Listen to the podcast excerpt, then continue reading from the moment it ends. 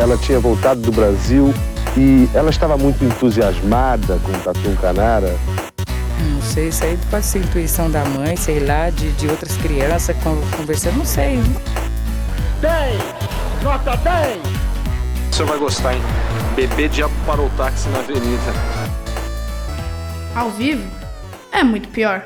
Olá, eu sou o Danilo Corsi. E eu sou Camila Kintzel. E hoje vamos ver como o Brasil invadiu a França e ficou por lá por quase oito anos.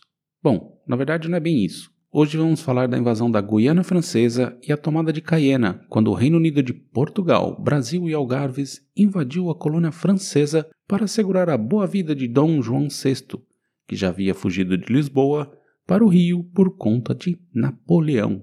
E vamos entender também como os malandros dos ingleses estavam por trás de toda a várzea que rolou. Mas antes, falemos de nossos patrocinadores. Primeiro o SiteGuy.dev, aquela agência de desenvolvimento de sites e e-commerce que segura a nossa onda aqui. Se você precisa de algo na internet e mobile, fale com eles. Entre em siteguy.dev e peça um orçamentinho. E agora, Camila, o que o Drincão da Massa mandou pra gente hoje? Por falta de um, eles nos mandaram três vinhos hoje. É o kit Malbec de France, que vem com o Ecosson de Roches Malbec Carroz 2016, o Baron du Tetre Reserve Malbec 2016 e o Baron Guillot Esprit de Vigneron 2019. Difícil, hein, amigos? Difícil. Três tintos franceses que custam apenas R$ 54,90 por garrafa, se você comprar o kit. Pecinho bem camarada, não? Vai hora brindar? Tchim, tchim. Tchim, tchim.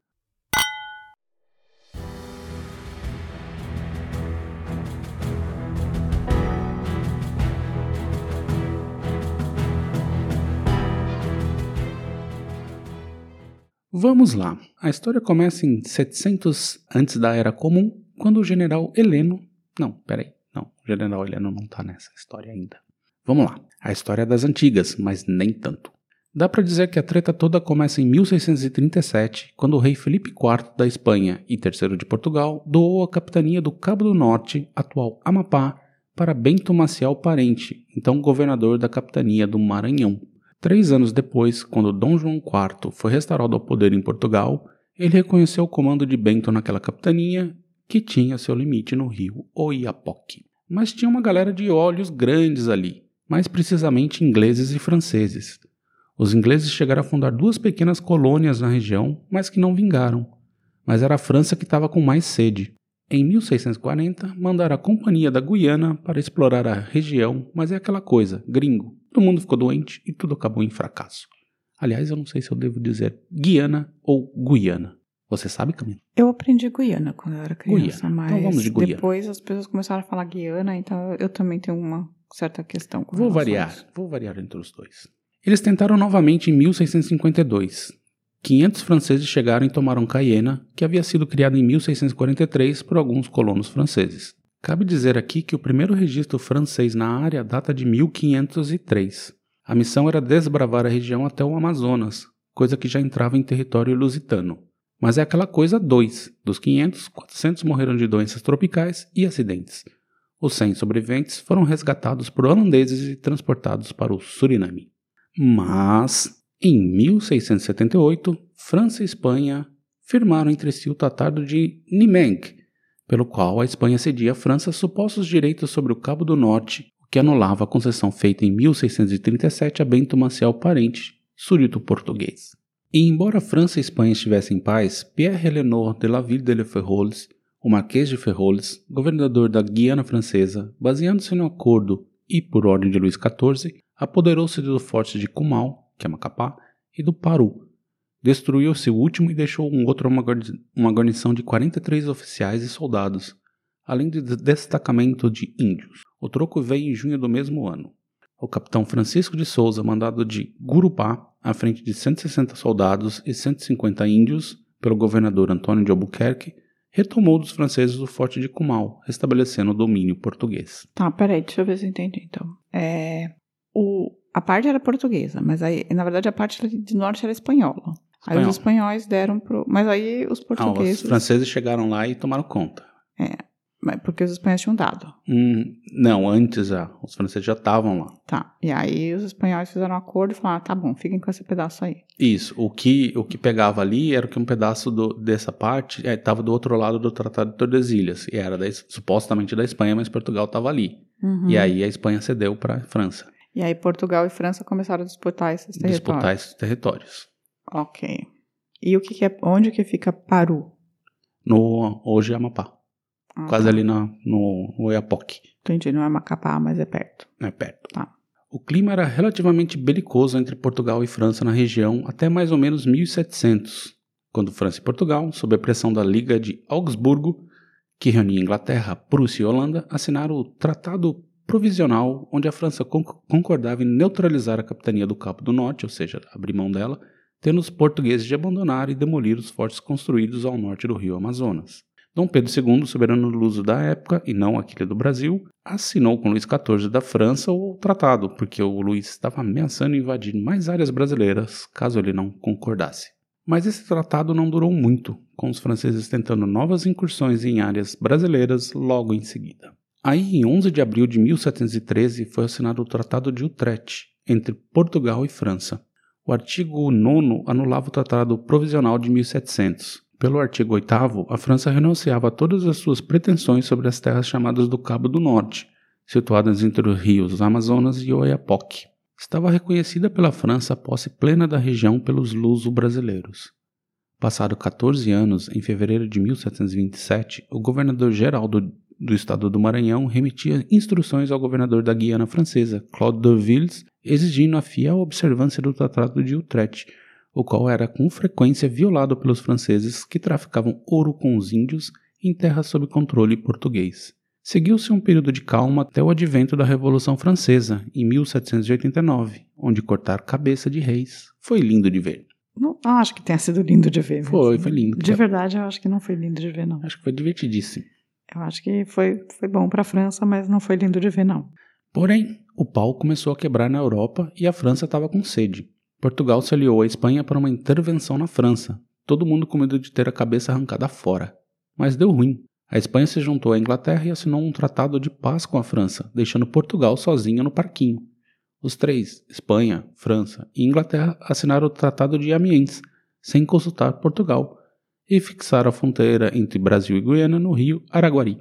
Mas aí surgiu um carinha lá na França chamado Napoleão Bonaparte, que resolveu baixar o cacete em todo mundo. Em 1806, ele decretou o bloqueio continental, determinando que os países europeus fechassem os portos para os navios da Inglaterra. Enquanto isso, Bonaparte negociou secretamente o Tratado de Fontainebleau, 1807, com os espanhóis que permitia aos franceses atravessar a Espanha para invadir Portugal. Em troca, o reino espanhol poderia se apoderar de um pedaço do território português. Já é tão pequenininha. Ah, whatever, junta tudo. Portugal não aderiu ao bloqueio continental devido à longa aliança política e comercial com os ingleses, e por esse motivo, Napoleão mandou invadir o território português, coisa que ocorreu em novembro de 1807. Mas antes da invasão, em outubro, Dom João assinou uma convenção com o rei Jorge III da Inglaterra, que transferia a sede monárquica de Portugal para o Brasil. Neste mesmo documento ficava estabelecido que as tropas britânicas se instalariam na Ilha da Madeira, temporariamente. Por sua parte, o governo português comprometeu-se em assinar um tratado comercial com a Inglaterra após fixar-se no Brasil. O príncipe regente, Dom João, determinou que toda a família real seria transferida para o Brasil. Também viajaram os ministros e empregados, totalizando 15 mil pessoas que representavam praticamente 2% da população portuguesa à época. Essa fuga covardada teve ainda escolta da Marinha Britânica, afinal o rei português estava se pelando de medo de Napoleão. Ao chegar no Brasil em 1808, Dom João estava pistola, queria de algum jeito dar o troco no Napô.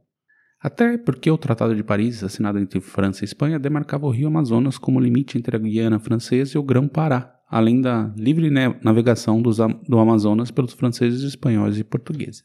E rolou uma animação geral. Além de ter sua própria Guiana, a Inglaterra estava ali e já havia invadido a Guiana holandesa em 1804, Curaçao em 1807 e a poderosa frota inglesa, comandada pelo almirante Cochrane, estava nas Antilhas, pronta para atacar a Martinica e Guadalupe, o que aconteceria em fevereiro de 1809. e foi somente dois dias após sua chegada ao Rio de Janeiro que Dom João nomeou Rodrigo de Souza Coutinho para o Ministério dos, dos Negócios Estrangeiros e da Guerra. No dia 22 de março, Rodrigo iniciou a correspondência com o governador do Pará, José Narciso de Magalhães e Menezes, cujo tema era o planejamento da invasão da Guiana Francesa. E tudo isso era alimentado pelos ingleses. Em outubro de 1808, a expedição organizada pelo governador do Grão-Pará, sob o comando do chefe do Corpo de Artilharia do Pará, Tenente-Coronel Manuel Marques Delvas Portugal, partiu do porto da cidade de Belém em direção à Guiana Francesa. Manuel foi por terra com 700 homens, entre portugueses e brasileiros. Pelo mar eram apoiados pela esquadra da Marinha Real Britânica, comandada por James Lucas Yeo, chefe das forças navais, a bordo da fragata Confiance, com 26 peças de artilharia, enviada do Rio de Janeiro, junto com os brigues Voador, com 18 peças de artilharia, comandado por José Antônio Salgado, e o Infante Dom Pedro, com 18 peças, comandada por Luiz da Cunha Moreira, a escuna General Magalhães, com 12 peças, e os cúteres Vingança e Leão, comandado pelo tenente Manuel Luiz de Melo. Cúter é um tipo de barco? É um tipo de barco militar. Cúteres. Os fuzileiros marinheiros estavam sob o comando de Luiz da Cunha Moreira, mais tarde Visconde de Cabo Frio e primeiro ministro da Marinha do Brasil independente. A França, é claro, soube na invasão, mas envolvida em guerras na Europa, deixou a Guiana se virar sozinha. A defesa era formada por 400 homens da infantaria regular e 800 da milícia formada por negros libertos, que, digamos, não estavam nem um pouco afim de lutar. O primeiro combate foi travado em 15 de dezembro às margens do rio Aproac, Duas embarcações francesas foram apreendidas. Algumas semanas depois, as tropas inglesas e portuguesas partiram para conquistar as principais fortificações francesas no rio Maroni. A tropa sitiou a capital, Cayena, e começou uma breve negociação. No dia 11 de janeiro, a capitulação foi discutida entre o governador da Guiana, Victor Huguet, o comandante português Manuel Marques e o capitão inglês James Lucas e eu. O temor de Huguet era que fosse dada liberdade aos escravos, os portugueses haviam prometido liberdade aos escravos que lutassem contra os franceses, no que foi tranquilizado pelos aliados, que disseram que esse proceder acabaria logo que a praça se rendesse e que as propriedades seriam protegidas com desvelo. O Gay perguntou se, se o sistema de libertar os escravos estava de acordo com as instruções recebidas do príncipe regente, no que Manuel Marques respondeu afirmativamente. Aí começa uma lambança histórica. O Gay escreve o acordo de capitulação, era composto de 16 artigos. No preâmbulo já se observa a insolência do governador Gui. Declara que se rende não tanta força como ao sistema destruidor de libertar todos os escravos que se declaravam pelo inimigo, e ao incêndio das fazendas, inclusive a sua, a mais considerável da colônia, ordenado pelo príncipe regente, ou seja, ele jogou a bucha para o Tom João. Na realidade, a ordem da corte ao governador do Grão-Pará foi o ataque de Cayenne e da Guiana Francesa, sem detalhar a maneira como isso deveria ser feito.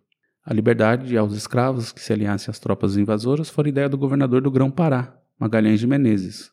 O Guê colocou ainda que portugueses deveriam ressarcir os senhores de escravos que perderam os seus nas, na luta ou que se aliaram aos portugueses em troca de liberdade. No artigo 11, ele diz que as leis da França ainda seriam as válidas no território.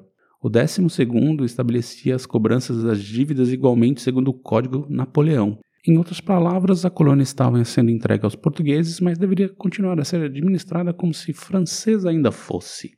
O Gué vibrava que havia escrito uma rendição que travava o inimigo, e os portugueses que, que lá estavam assinaram. Mas vamos aqui a uma pequena cronologia. O acordo foi assinado no dia 12 de janeiro. No dia 13, a França ainda chegou a enviar um navio de guerra, o Topaz, com 105 soldados da infantaria, mas eles foram capturados pelos ingleses. No dia 14, Manuel Marques entrou com sua tropa em Cayena e a tropa francesa e os negros libertos foram desarmados. Em ofício do mesmo dia, Marques pede reforços para guardar os, os pontos de desembarque, pois suas forças estavam diminuídas pelo grande número de doentes.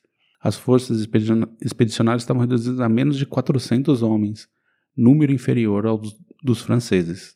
Os reforços pedidos chegaram no Pará em 17 de fevereiro, duas galeras mercantes, elevando a 1.300 a guarnição de Cayena. Ainda sobre os problemas advindos da capitulação é o ofício do intendente nomeado pelo príncipe regente em 10 de junho de 1809, João Severiano Maciel da Costa, ao conde Aguiar, no qual ele narra os males que só se conheceriam depois. Um deles fora a perda pela fazenda real de 70 mil e tantos cruzados, de que Huguet, prisioneiro, dispôs depois da sua capitulação. O cara meteu a mão. Roubaram o dinheiro do Huguet. Não, o Huguet pegou o dinheiro. Ah, ele Portugal. pegou. Opa! O outro, a apropriação por James Lucas CEO de três escunas carregadas que chegaram ao porto sem saber da invasão. Os portugueses mandados a bordo para guardar as mercadorias foram expulsos, chegando à sua insolência, né, o Yo, a ponto de assestar artilharia contra os portugueses. O inglês também roubou o barco. Passaram a mão na bunda dos portugueses lá. Maciel da Costa se preocupava com a reputação dos portugueses frente aos habitantes de Cayena, vendo um prisioneiro, o Gué, e um auxiliar da invasão, e o ditando as leis e dispondo dos fundos públicos. O Gué ainda espalhou que a colônia entregue por capitulação não era verdadeira- verdadeiramente conquistada, mas somente depositada em poder dos portugueses até a paz geral. A França sempre perde tudo na base da. Sempre capitula e depois fica nessa. Fica fingindo ali, né? Uhum. e essa coisa causaria problemas à administração de Maciel da Costa. Apesar de miserável capitulação, a tomada da Guiana Francesa foi festejada na corte.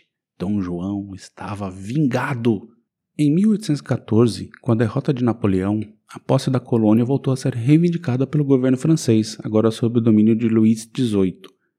Porém, os termos da proposta francesa não foram aceitos por Dom João VI e a questão passou a ser discutida pelo Congresso de Viena no ano seguinte. Nessas negociações, a França concordou em recuar os limites de sua colônia até a divisa proposta pelo governo português, fixando a fronteira entre os dois territórios. Entretanto, somente em 21 de novembro de 1817, como resultado do Congresso de Viena, os portugueses deixaram Cayena com a assinatura de um convênio entre a França e o novo Reino Unido de Portugal, Brasil e Algarves. João Severiano passou o governo ao conde Carra de Saint-Cyr, general de Luís XVIII. Da galera que participou, o Conselho de Inquirição, ordenado por Napoleão Bonaparte para conhecer as causas e as circunstâncias da entrega da Guiana Francesa às tropas portuguesas e inglesas, e porque Victor Huguet se rendeu a um pequeno número de homens, com o fim único de salvar suas plantações e riquezas, ele concluiu que o comissário não empregou todos os meios que tinha em mãos para se defender. Ainda acrescentou que a capitulação feita poderia ser considerada se tivesse sido precedida de derrotas em combate e destruição de forças, o que não foi o caso. Mas, nessa, comissão aí, o, o, o foi absolvido. Mas aí Napoleão falou: não, não, não, não, não, não. Foi jogado, aí ele foi jogado novamente e condenado a 20 anos de prisão, que depois ele foi liberto quando Napoleão caiu. Basicamente, ele. É, ele deu, né? A Guiana falou: ah, não vamos queimar tudo aqui, vamos fazer um acordo. Ele deu, ele meteu a mão, assim, ele roubou todo o dinheiro da, da colônia. Olha o Brasil vencendo uma guerra aí, gente. Olha só. Ah, o outro lado capitulou e ainda roubou. Por sua vez, o comandante português Manuel Marcos seria acusado de demasiada frouxidão, imbecilidade e fraqueza de espírito, pouco conforme com os ra- rasgos de energia que deveriam fazer o caráter de um homem de guerra, por seu superior, governador do Grão-Pará. Mas ficou nisso. O corpo diplomático português também aproveitou para desmentir a introdução da, capitula- da capitulação nas cortes aliadas de Portugal, minimizando a atuação dos homens de cor, que havia se integrado na campanha como desertores do inimigo, somente depois se constatando que só algum deles eram escravos. Aí eles publicaram em Londres, na Holanda, nos Estados Unidos, para acalmar a galera que eles não estavam soltando, soltando negros no, no- na Guiana, não. Entendi. Então, ao final, nada foi benéfico para o reino de Portugal e Brasil, só para a Inglaterra, que tirou o inimigo de perto e pôde avançar sobre a América Central com gosto. Por fim, cabe dizer que esse bagulho aí é considerado o batismo de fogo dos fuzileiros navais, os mariners brasileiros. Confesso que ri alto quando li isso aí, assim, que é considerado pela Marinha, tipo, o batismo de fogo dos, dos mariners brasileiros. A invasão da Guiana, que na verdade foi uma capitulação que nunca teve nenhum tiro disparado. Exatamente. Hum. Enfim, essa é história. Camila, já conhecia? Já sabia que o Brasilzão invadiu a França? Não conhecia. Não conhecia nada sobre a invasão da Guiana, preciso dizer. Sou, era completamente ignorante sobre esse assunto. Pois é, mas é, foi uma invasão meio mequetrefe, né? Foi completamente mequetrefe. É, quero dizer que me sinto um pouco melhor sabendo disso, porque é sempre bom saber as coisas, né? Mas absurdo isso. Essa história é completamente ridícula. É, basicamente o, o Dom João tava bravo porque foi posto pra correr, né? Uhum. A Inglaterra falou, ô, ô, tem ali, ó, ó lá, lá a França ali, ó, vai lá, vai lá, vai lá. Aí eles, tipo, fizeram os portugueses dar uma segurada na onda ali, pra eles terem base pra ir fazendo, a- passando rodo nas colônias francesas na América Central, assim, roubando tudo, né? E deu certo. Porque, assim, Portugal não ganhou nada com isso, assim. Primeiro, assim, o próprio é, ex-comandante lá da Guiana, o francês Huguet, roubou tudo. E o que não foi roubado pelo Huguet foi roubado pelos ingleses. Assim, Portugal ficou só meio Ficou tipo... com a Guiana durante oito anos. É, mas grande coisa, né? Como assim? É um país. É, uma colônia. Até hoje. Até hoje. Aliás, se vocês quiserem ir para a União Europeia, é só ir até Guiana. É super fácil. Vai até o Pará, depois dá uma. Não, tem que ir até o Amapá. Atravessa, é, atravessa ali o a nado, Vai até o Amapá, atravessa o rio e você chega na França. chega na França. Ó, Pode pedir asilo. asilo. E é isso aí. Agora a gente vai dar uma pausa e voltamos com os recadinhos. Ok.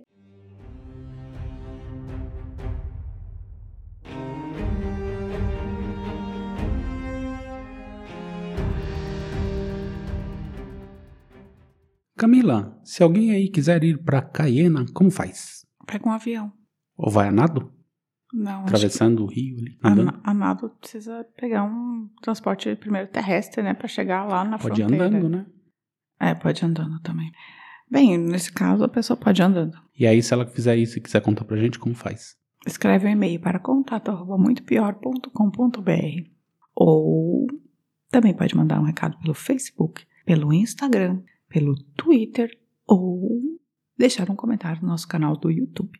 E também pode ir no nosso site, que é o muitopior.com.br, e deixar uns recadinhos por lá. Eu sempre esqueço do site. Dá para deixar recado de áudio também, Também, é. no site. E agora as mensagens que a gente adora. Primeiro, a futura diva, que nos mandou um e-mail, mas pediu sigilo de 100 anos. Então, 100 em anos. 100 anos, vocês vão saber o que ela falou. 100 anos. Oi, futura diva. Um salve pra ela. Beijo.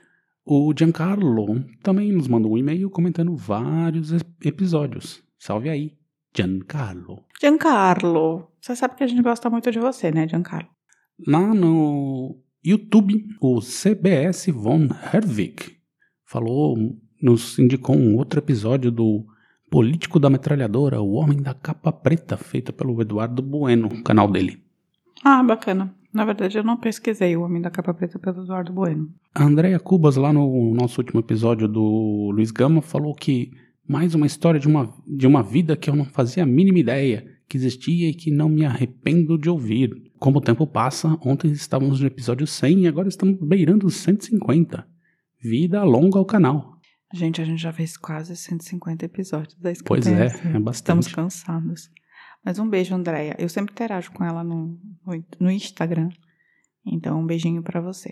Lá no- também ah, no Facebook, o Alexandre Martins falou que é impossível falar de Luiz Gama nesse século sem mencionar a espetacular peça Luiz Gama, Uma Voz pela Liberdade, dirigida por Ricardo Torres e com atuações de Del Garcês no papel de Luiz Gama e Soraya Arnoni no papel de Luísa Marim. É, infelizmente, eu não conheço a peça porque a gente mora muito longe, né? Pois do é, nem sei se está em teatro. cartaz. É, então. teatro fica um pouco distante. Mas sim, é impossível é, não conhecer Luiz Gama. Eu acho fundamental conhecer Luiz Gama.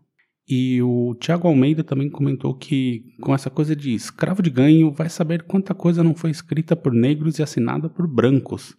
Estou achando que houve outros Luiz Gamas responsáveis pelo diploma de muito playboy ali no Largo São Francisco.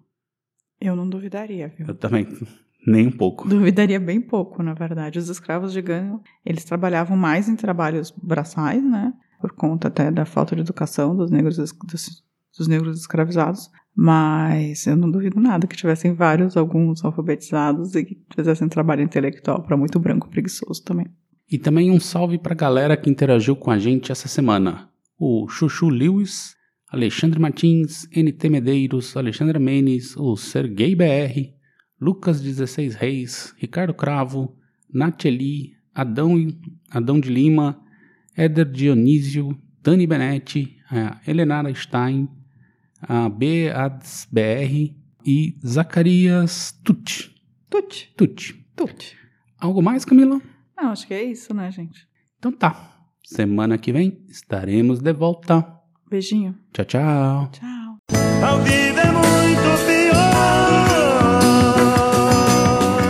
Esse episódio é um oferecimento de trinco.com.br e siteguy.dev.